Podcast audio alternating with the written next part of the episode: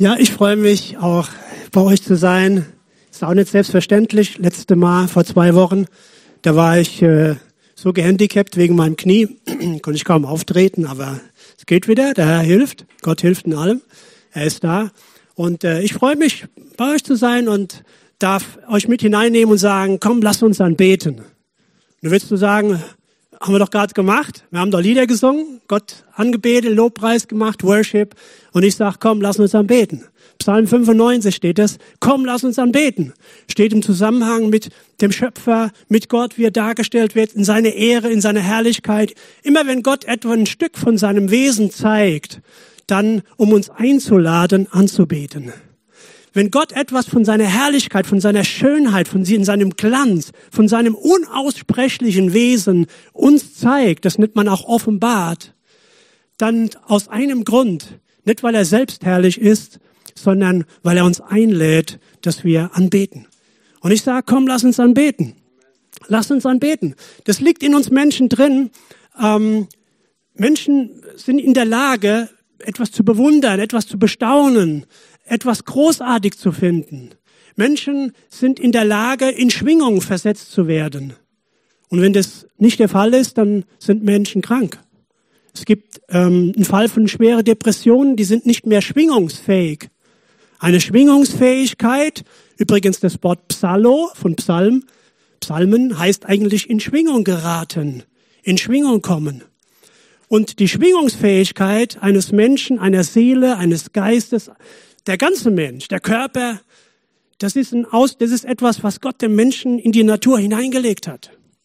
Wir sind in der Lage dazu. Und der Gott und der Mensch sucht das. Wir, wir brauchen das. Wir suchen immer einen Gegenstand der Verehrung. Wir brauchen einen Gegenüber, das wir verehren, das wir anbeten. Vielleicht nennen wir das nicht immer so. Vielleicht nennt man das im menschlichen Kontext, im Beziehungskontext zu Menschen eher Verehrung. Ich finde etwas großartig. Ich, ich staune, äh, ich finde es wunderbar, dieser Mensch, das, diese Anteile, das, diese Begabung, diese Fähigkeiten, dieses Wesen. Gott gegenüber wird man es Anbetung nennen, Worship. Ähm, das sind andere Begriffe vielleicht auch eher angebracht als dem Menschen gegenüber. Aber all das haben wir in uns. Und wir Menschen brauchen das. Dostoevsky, ein, ein russischer Philosoph und Christ, der hat geschrieben, der Mensch muss immer anbeten. Religion, Politik, Staat, Macht, Geld, Ehre werden dann zu einem Gott, den man anbetet. Der Mensch muss von irgendwas, vor irgendetwas niederfallen. Er muss etwas großartig finden, sonst hat er aufgehört zu streben, sonst hat er aufgehört zu existieren, sonst ist er in sich selber erstorben. Ein Mensch ist kein Mensch, wenn er nicht schwingt. Schwere Depression, wie gesagt, spricht man von gehemmter oder eine gehemmte Schwingungsfähigkeit. Zu schwingen, in Schwingung zu geraten, in Wallung zu geraten, sich zu erfreuen, hedonistisch zu sein, ist eine gute Sache. Auch da ein Krankheitsbild dazu, Anhedonismus, Anhedonismus, fehlende, fehlende Fähigkeit zur Freude, ist eine Erkrankung. Deshalb der gesunde Mensch, so wie Gott ihn geschaffen hat, du bist befähigt, zu, dich zu begeistern, in Schwingung zu geraten, mit deinem Verstand, mit deinen Gefühlen, das darauf Ausdruck finden durch deinen Körper, je nachdem, was du für ein Typ bist. Aber das ist, das hat dir Gott gegeben. Und das ist etwas, wozu Gott uns gemacht hat. Wir haben nur eine Priorität zu beachten, die er gesetzt hat. Das ist in Römer 1. Wir sind dazu gemacht, uns in unserem Gott, in unserem Schöpfer, in unserem Erlöser, in seinem Sohn Jesus Christus in Schwingung zu geraten, in Wallung zu geraten. Kommt was auf im Worship, im Lobpreis? Kommt was auf, wenn es dir dreckig geht und schlecht geht? Und plötzlich steht aber das Wort, ich bin bei dir, ich bin mit dir, ich werde dich durchtragen. Wenn auch Berge und Hügel um dich herum sind, sie werden fallen, Ketten werden nieder, niedergerissen werden. Gerät was in Schwingungen. Anbetung, Worship. All das hat was mit Anbetung zu tun. Anbetung sind nicht nur Lieder singen. Das ist eine Möglichkeit. Kolosser 3, 16 steht drin, dass man das mit Liebern tun soll. Aber Es ist eine Ausdrucksform. Du sollst doch mit dem Verstand, mit dem Geist, mit deinem ganzen Wesen, dein ganzes Leben soll eigentlich ein Gottesdienst sein, der Gott verehrt. Anbetung zeigt sich aber auch besonders hier in diesem Part, in dem Teil des Opfers. Wenn etwas nichts kostet, wenn etwas dir nicht wenig wert ist, wenn du für etwas wenig Wertschätzung, auch Wertschätzung steckt auch in dem Wort Lobpreis, Anbetung, Wertschätzung zu haben, wenn du keine Opfer mehr aufbringen willst, ob das in Beziehung ist, ob das in Ehe, Familie ist, ob das in Gemeinde ist, zu Geschwistern, aber vor allem auch Gott gegenüber. Wenn du nicht mehr bereit bist, Opfer zu bringen, wenn es dich nichts mehr kostet, dann brauchst du dich nicht zu wundern, wenn die Liebe erkaltet. Liebe brauchst du, um anzubeten oder zu verehren. Im menschlichen Kontext, wenn wir hier das Kreuz sehen, das ist die Liebe zu Gott. Du sollst Gott, deinen Herrn, lieben, ganze Seele, deinen Verstand, mit deinem ganzen Herzen und deinen Nächsten wie dich selbst, Matthäus 22. Aber damit das lebt, damit das, dieser Kreislauf aufrechterhalten bleibt, brauchst einfach auch Opfer. Und wenn dir das nichts mehr wert ist, ein Mensch, eine Person, Gott selber, deine, dein Mann, deine Frau, deine Kinder, deine Mitgeschwister, wenn du nicht mehr bereit bist, sie zu wertschätzen, auch Opfer zu bringen, weil das Opfer zeigt sich gerade dann, wenn es schwierig ist. Psalm 51 oder 50 oder 51 steht drin, wer Lob opfert, wer Dank opfert, der lobt mich. Und da ist der Weg, dass ich ihm zeigen werde, den Weg des Heils. Aber ein Dank zu opfern, da kostet es etwas. In schwierigen Situationen, in Herausforderungen, in der Tiefste deiner Seele, dass du zeigen, wie du wirklich liebst. Ob das auf der horizontalen Ebene ist, aber auch besonders Gott gegenüber. Aber Liebe löst Anbetung aus oder Verehrung, Verherrlichung, Staunen. Und das wiederum führt zur Erfüllung. Der Mensch, wenn der Mensch sich um sich selber kreist, Erfüllung und Glück in sich selber sucht und kein Gegenstand mehr hat der, der Verehrung, Gott vielleicht auch die Geschwister zu ehren, wertzuschätzen, dann wird das ein Kreislauf, der nach unten zieht. Ein Teufelskreislauf. Und du wirst wenig Glück erfahren, wenig Zufriedenheit, du wirst wenig Freude haben. Aber Freude, Glück, Zufriedenheit, Erfüllung kostet etwas. Es braucht das Opfer. Und wenn das reingebracht ist, dann wird Liebe auch wirklich zur Liebe. Dann ist die Liebe was wert. Die Freundschaftsliebe, Phileo, Grieche hat ja drei Ausdrücke für Liebe. Agape, Gott gibt mir Phileo, der Freundesliebe. Aber ob dir Freundschaft wirklich was wert ist, zeigt sich in deiner Opferbereitschaft. Und wir wollen hineingehen in einen Text. In 1. Mose 22 lesen wir gemeinsam Vers 1 bis 12. Wir finden hier an dieser Passage das erste Mal das Wort Anbetung oder Anbeten in der Bibel.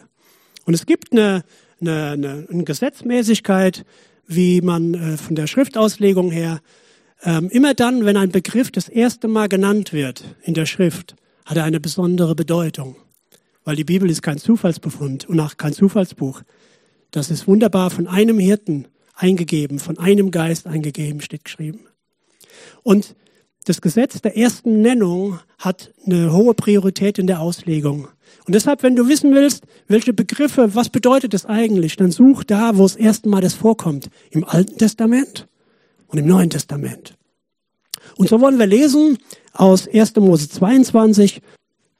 Und es geschah nach diesen Begebenheiten, da prüfte Gott den Abraham und sprach zu ihm, Abraham. Und er antwortete, hier bin ich.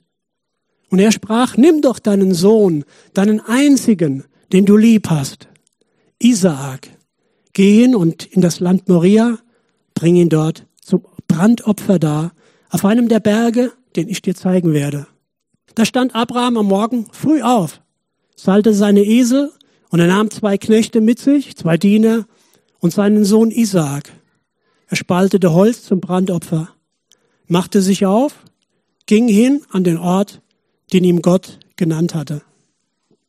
Am dritten Tag erhob Abraham seine Augen und sah den Ort von ferne. Da sprach Abraham zu seinem Knechten, bleibt ihr hier mit dem Esel, ich aber und der Knabe wollen dorthin gehen und anbeten. Und dann wollen wir wieder zu euch kommen. Und Abraham nahm das Holz zum Brandopfer und legte es auf seinen Sohn Isaak. Er aber nahm das Feuer und das Messer in seine Hand und sie, bringen, sie gingen beide miteinander. Da sprach Isaak zu seinem Vater, Abraham, mein Vater. Zu seinem Vater Abraham, mein Vater. Und er antwortete, hier bin ich, mein Sohn. Und er sprach, siehe, hier ist das Feuer und Holz. Wo aber ist das Lamm zum Brandopfer? Und Abraham antwortet, mein Sohn, Gott wird für ein Lamm zum Brandopfer sorgen. Und sie gingen beide miteinander. Und als sie an den Ort kamen, den Gott ihnen genannt hatte, baute Abraham dort einen Altar, schichtete das Holz darauf und er band seinen Sohn Isaak und legte ihn auf den Altar, oben auf das Holz. Und Abraham streckte seine Hand aus, fasste das Messer um seinen Sohn zu schlachten. Da rief ihm ein Engel des Herrn vom Himmel herzu und sprach, Abraham, Abraham. Und er antwortete, hier bin ich. Er sprach, lege deine Hand nicht an den Knaben, tue ihm gar nichts, denn nun weiß ich, dass du Gott fürchtest, weil du deinen einzigen Sohn nicht verschont hast um meinetwillen. Eine krasse Geschichte, eine historische Tatsache, eine Wahrheit, die ein Zeichen ist. Ein Zeichen in der Bibel hat immer den Aspekt und den Charakter, es zeigt auf etwas Höheres und Größeres, weg von sich selber. Es ist in sich selbst ein Wunder, aber es zeigt auf etwas Höheres, auf etwas anderes. Deshalb ein Zeichen. Es ist ein Wunder, es ist ein Zeichen. Aber all das, der zentrale Gedanke von dieser Geschichte ist Liebe. Du sollst Gott deinen Herrn lieben und den Nächsten wie dich selbst ist im Endeffekt das höchste Gebot. Das ist im Endeffekt das Ziel von allem Gottesdienst, von allem, was wir leben sollen, was wir tun, ist das das Ziel. Aber diese Liebe, die zur Anbetung führt und Erfüllung, sie braucht ein Opfer.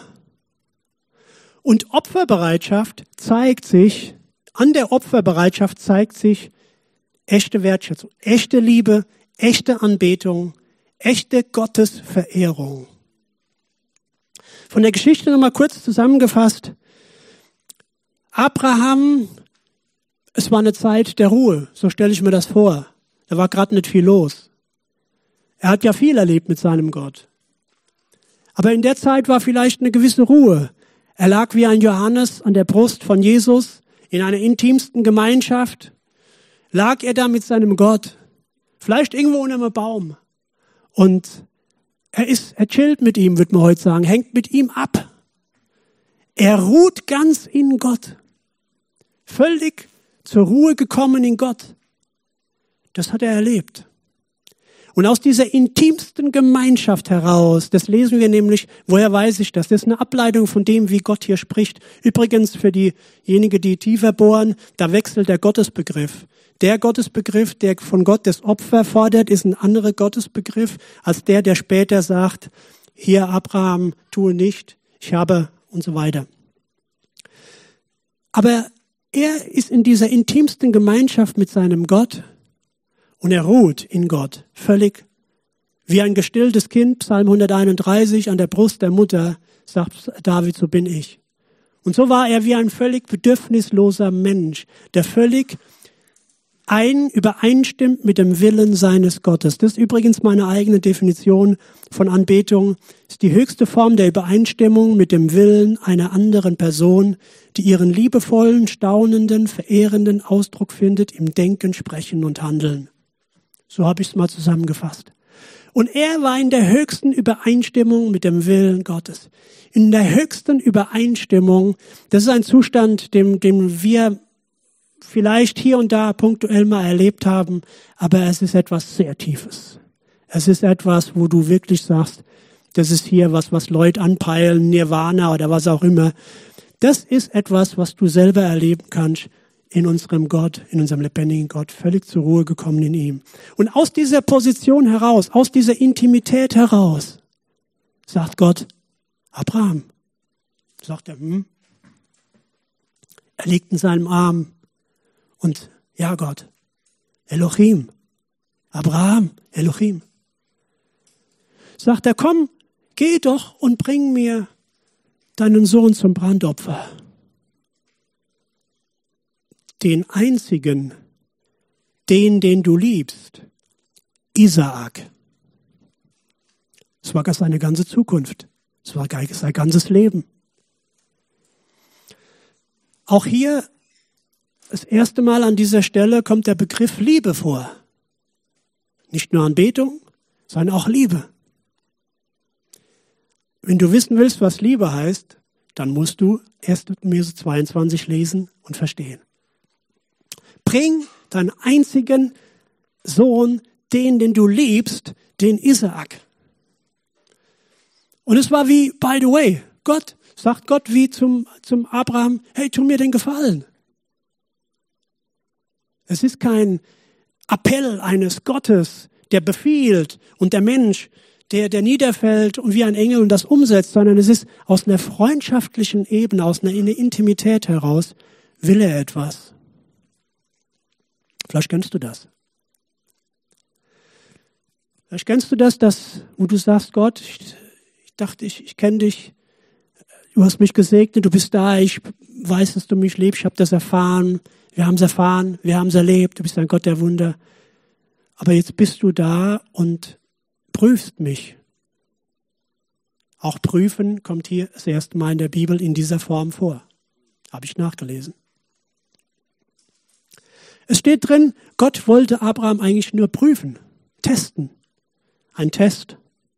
Die Liebe, ob es echte Liebe ist, braucht den Test. Es kostet ein Opfer, mein Lieber und keiner kommt dran vorbei. Aber es geht nicht darum, dass ein grausamer, böser Gott irgendwie uns kleine Menschen prüfen muss oder will und, und dass er irgendwelche Opfer von uns erwartet, sondern er, er, er sagt, gib es her. Gib es her. Dann sagst du, hey, dann habe ich nichts mehr. Das ist mein Leben. Sagt vielleicht Abraham, das ist mein Isaak, der wird dir Lachen bereiten, das ist meine Zukunft, meine, meine Hoffnung. Abraham sagt nichts dazu, weil er seinem Gott vertraut. Aber er ist bereit, Kosten zu beschlagen, Kosten zu bringen. Es kostet was.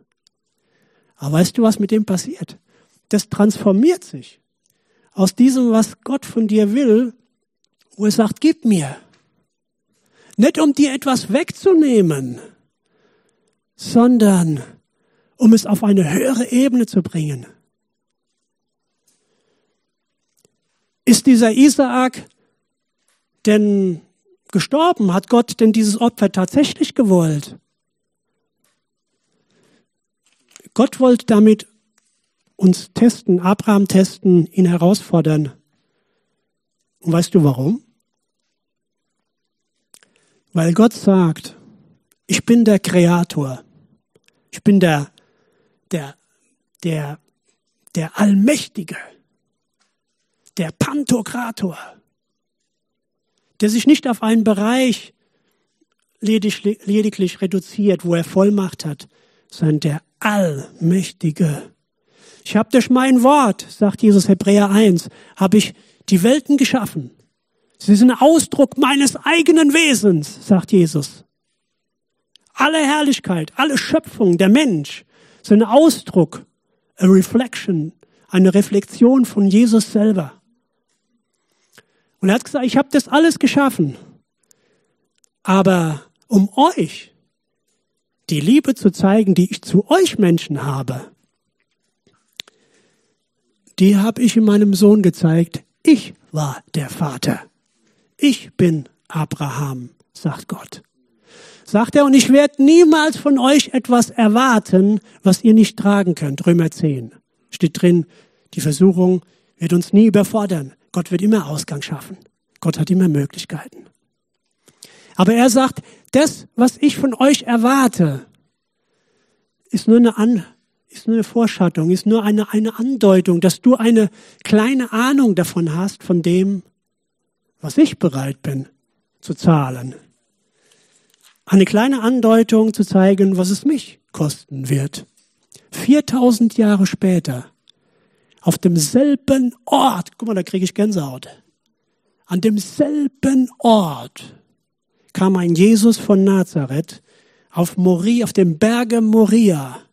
Da stand Golgatha.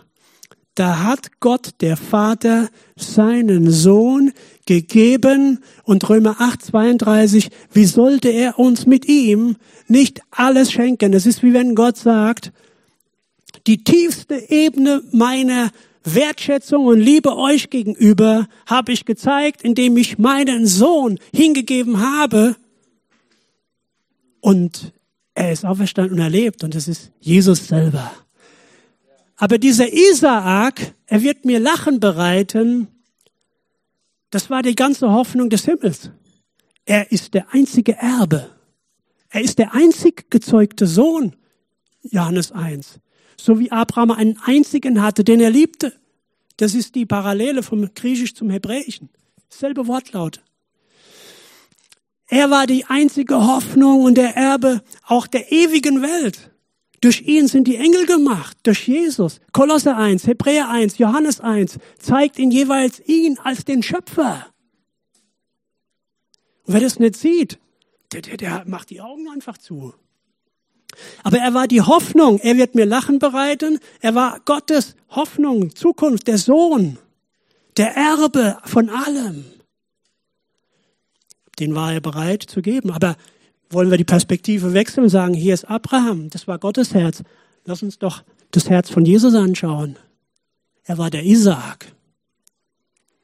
Der Abraham hatte Feuer und das Messer in der Hand.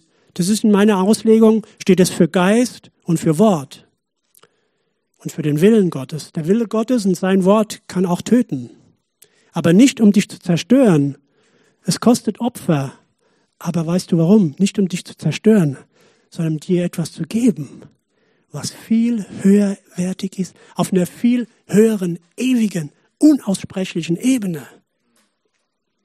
Der Affe, der da sitzt und hält seine Banane fest, er kann nicht weiter greifen. Wenn du dem was anderes geben willst, geht nicht. Aber die Perspektive vom Isaak. Er hat Feuer und das Messer. Was hat denn Isaak gehabt? Das Holz. Was war mit Jesus, der, die, der der Erbe der zukünftigen Welten ist, der, der, der, der, Klär, der absolute Erbe von allem? Es gibt Welten, da kannst du, da hast du keine blassen Schimmer von dem. Wir machen nicht hier ein bisschen Gottesdienst für uns und wir sind Menschen und, und das sind unsere Helden oder auch nicht. Das ist nur eine ganz kleine Abschattung von der Wirklichkeit. Dieses, diese ewige Welt, die gibt es. Gott mit Myriaden von Engeln, unaussprechlich. Und da im Zentrum Jesus, der Sohn des lebendigen Gottes, König und Herr aller Herren. Aber er war bereit, das Holz auf sich legen zu lassen. Abraham trug das Feuer und das Messer. Isaak trug das Holz. Jesus wurde gehorsam bis zum Tode am Kreuz. Er nahm unsere Sünden und Verfehlungen, Petrus, 1. Petrus 2 oder 1, auf das Holz. Er trug es. Und er ließ sich, übrigens der Isaak, das war kein äh, Bub für die Kinderkirche. Der Isaak war in den 30er Jahre. Mein Sohn wird morgen 31 Jahre. Wenn ich ihn angucke, die, die Badenser würde sagen, du Schlackel der eine Schlackel von 1,90 Meter, 31 Jahre wird er morgen, ja, der wird sich von mir nicht einfach aufs Kreuz legen lassen. Im wahrsten Sinn des Wortes. Aber Jesus, er hat dem Vater, dem Vater eine Frage gestellt. Wo ist denn das Opfer? Da hat Abraham gesagt, Yahweh Jireh. Gott wird ersehen, mein Sohn. Yahweh Jireh. Das ist ein Attribut Gottes. Gott wird ersehen. Und er ist gehorsam, er fragt nicht mehr weiter, er vertraut völlig seinem Vater. Vertraue deinem Vater. Jesus war gehorsam bis zum Tode am Kreuz. Er war bereit, auch Opfer und Kosten zu tragen, weil er seinen Vater und seinen Gott liebt. Sei bereit, Kosten und Opfer zu tragen. Weißt du, wie Abraham das nennt? Gott sagt, bring mir ein Brandopfer. Brandopfer heißt Ganzhingabe. Es gibt ja unterschiedliche Opfer, aber das heißt Ganzhingabe. Weißt du, was, was Abraham draus macht, als sein Sohn Isaak ihn fragt, Vater, was ist los? Was macht man da? Dann hat er gesagt, und auch zu den Knechten hat er gesagt, wir wollen hingehen, um anzubeten. Opfer zu bringen, um die Liebe zu beweisen, um anzubeten, um eine Bedürfniserfüllung, völlige Zufriedenheit, völlige Friede und Glück zu erleben, hat der Abraham gesagt, ein Brandopfer ist für mich Worship, ist für mich Anbetung. Es kostet etwas. Aber wozu hat es denn geführt? Letzten Endes war es so, er bindet seinen Sohn darauf, wir haben es gelesen, und es ist ja so, dass wie im Orient eben ein Tier geschlachtet wird. Das geht nicht über eine Kugel, da wird der Kopf über den Altar hinaus hängen lassen. Und da kommt das Messer und da wird die Halsader, Halsschlagader aufgeschnitten, damit das Tier ausbluten kann. Jetzt schauen wir weg im Geist und sagen, das kann man nicht hinschauen. Ich weiß. Aber schau ruhig hin. Schau ruhig hin, keine Angst. Keine Angst. Das war der Sohn, weil er das für dich getan hat wie ein wehrloses Lamm zur Schlachtbank geführt. Jesaja 53. Er hat sich nicht gewehrt wie der Isaac. Der war vielleicht 33. Wie alt war Jesus, als er am Kreuz war? 33 etwa. So alt war der Isaac. Der hätte sich wehren können. Aber in der widerstandslosen Selbsthingabe bis ans Kreuz war er gehorsam. Weil er wusste, wer dieser ist, der von ihm das fordert. Das war sein Vater, der ihn liebt. Das wusste er. Abraham wusste, wer von ihm dieses Opfer fordert. Das Brandopfer. Ganz Hingabe. Alles. Er wusste das. Und deshalb konnte er es auch tun. Und hat darin seine Erfüllung gefunden. Verstehen wir irgendwie nicht. Geht uns nicht in den Kopf. Er wusste das und letzten Endes war es so, dass Jesus ist tatsächlich am Kreuz gestorben. Er hat sich hingegeben für unsere Sünden, um den Weg frei zu machen zu Gott, um den Weg frei zu machen für dich und mich, um ihn zu lieben, um ihn zu verehren, um ihn Wertschätzung zu bringen, um ihn Gottesfurcht, das heißt Respekt zu verleihen, Anerkennung zu bringen, Dank zu bringen, Intimität zu erleben, anzubeten, niederzufallen, zu staunen, ihn zu verehren, um Glück zu erfinden, äh, um Erfüllung zu finden, Zufriedenheit wie ein gestilltes Kind, Freude und Friede. Diese, diese Reihenfolge ist austauschbar. Das eine bedingt das andere. Liebe führt zur Erfüllung, Erfüllung zur Anbetung. Aber es braucht immer das Opfer. Vielleicht ist es so ein kleiner Appell. Ich weiche so ein bisschen von meinem Konzept ab. Aber das, ist, das liegt mir eher. Ähm, vielleicht ist es so, dass du genau Gott gegenüber vielleicht sagst, okay, meine Anbetung, mein Feuer ist irgendwie schwach geworden. Ich spüre irgendwie, das ist irgendwie Latreion, das ist irgendwie so ein Sklavendienst, Gottesdienst. Ich, ich erlebe das irgendwie wie so eine Pflichterfüllung dann sage ich dir, dann bist du falsch. Gott zu dienen, ihn zu ehren, zu verherrlichen, ist die höchste Form des Glücks, ist die höchste Form der Zufriedenheit. Wenn dir das fehlt, vielleicht musst du an dem Punkt Liebe arbeiten. Vielleicht musst du wieder Wertschätzung Gott gegenüber bringen und sagen, überleg mal, wofür du danken kannst.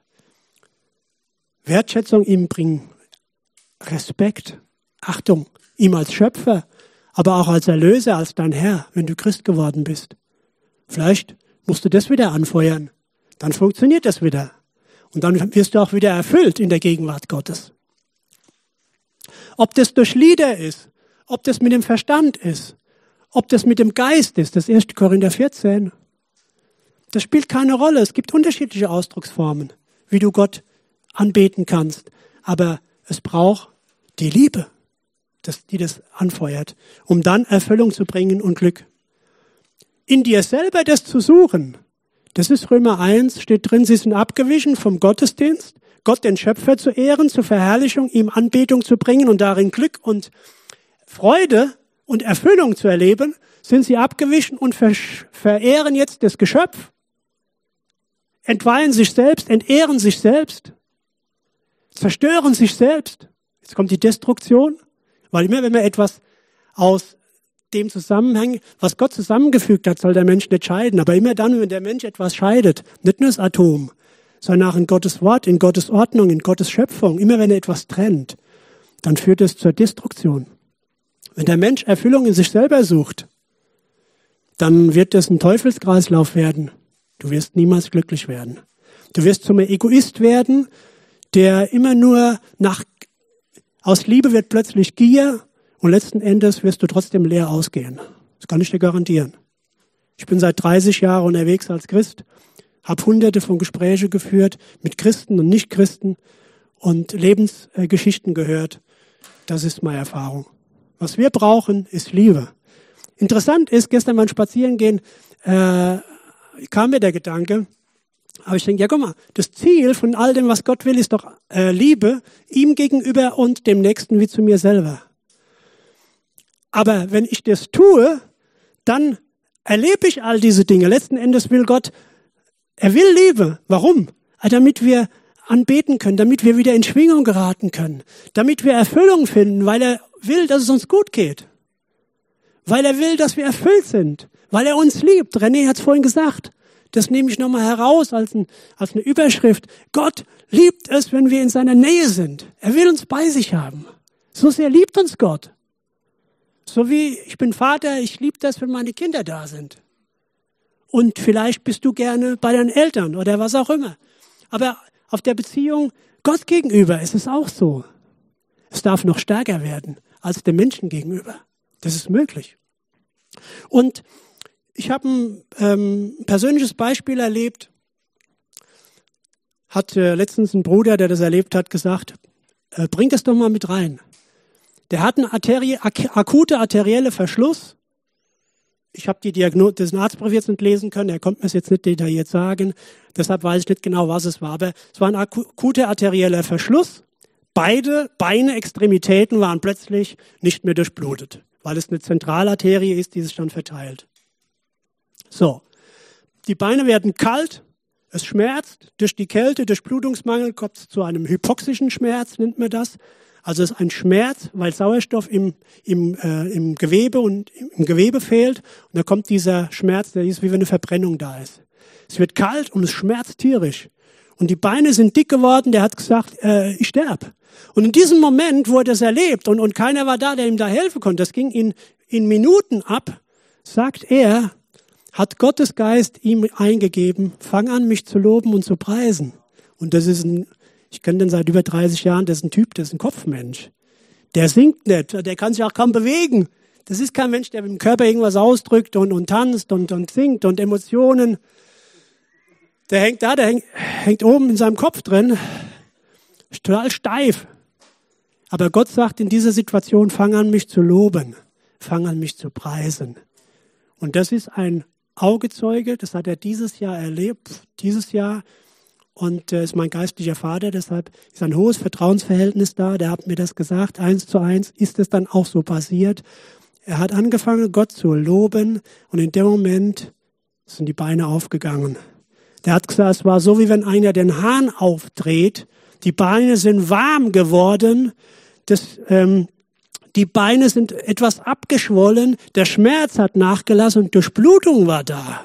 Er ist dann ins Krankenhaus gekommen, lag auch auf Intensiv später und so weiter. Aber in diesem Moment hat er das erlebt. Und in Psalm, die Psalmen sind so aufgebaut, und wir kommen zum Schluss, das Team kann schon mal vorkommen. Die Psalmen sind so aufgebaut, dass man oft erleben kann, wie der Psalmbeter reingeht mit einem totalen Scheißgefühl. Mit Angst, Bedrängnis, mit Enge. Da ist keine Weite, da ist kein Himmel. Vielleicht wie bei dir heute Morgen. Der geht so in seinen Psalm rein, in ganz vielen Psalmen. Habe ich mal beobachtet, mal auch mal systematisch untersucht. Und wie geht er raus? Als ein Anbeter, als ein Lobpreiser, als einer, der voller Dank ist. Aber was ist dazwischen? Er bringt ein Opfer. Wie heißt es nochmal? Wer Dank opfert, der preist mich. Dieser Psalmbeter bringt oft ein Opfer und zwar in der Form, dass er über seine Umstände hinaus, Gott ist größer als seine Umstände. So hast du so einen Slogan und das ist wahr. Das ist Anbetung. Weil er in dem Moment seinen Gott anschaut, erhebt, so wie ein Abraham steht drin und er erhob seine Augen und er sah. Erheb deine Augen aus deinen Umständen von der Erde hoch in den Himmel. Dann wirst du sehen. Und dann proklamiert dieser Psalmbeter Wahrheiten Gottes. Wer Gott ist, sein Wort ist, dass er wahr ist, dass er die Wahrheit ist, dass er zuverlässig ist, dass er treu ist, dass er der Allmächtige ist. Und er fängt an, seinen Gott anzubeten, indem er Opfer bringt. Er geht in diese Situation heraus, er erhebt sich über die Situation, schwingen wie Adler und fängt an, seinen Gott zu loben und zu preisen. Was passiert? Er geht raus, nicht mit einem Scheißgefühl, Enge und Drangsal und Angst, sondern und sie werden dich loben und preisen und meine Seele erhebt dich und ich danke dir, dass du mich retten wirst und ich danke dir und so weiter und so fort und so fort. Er fängt an anzubeten, er verehrt Gott, er verherrlicht Gott, er staunt, er anbetet, er ist wieder frei, er ist wieder ein Mensch, er schwingt wieder und er ist nicht mehr blockiert durch Angst und Enge, die, die ihn unfähig macht zu schwingen, sondern er fängt wieder an, in einem Psallo, in eine Schwingung zu geraten, Psalmen zu singen, Gott anzubeten. Lass uns anbeten. Amen.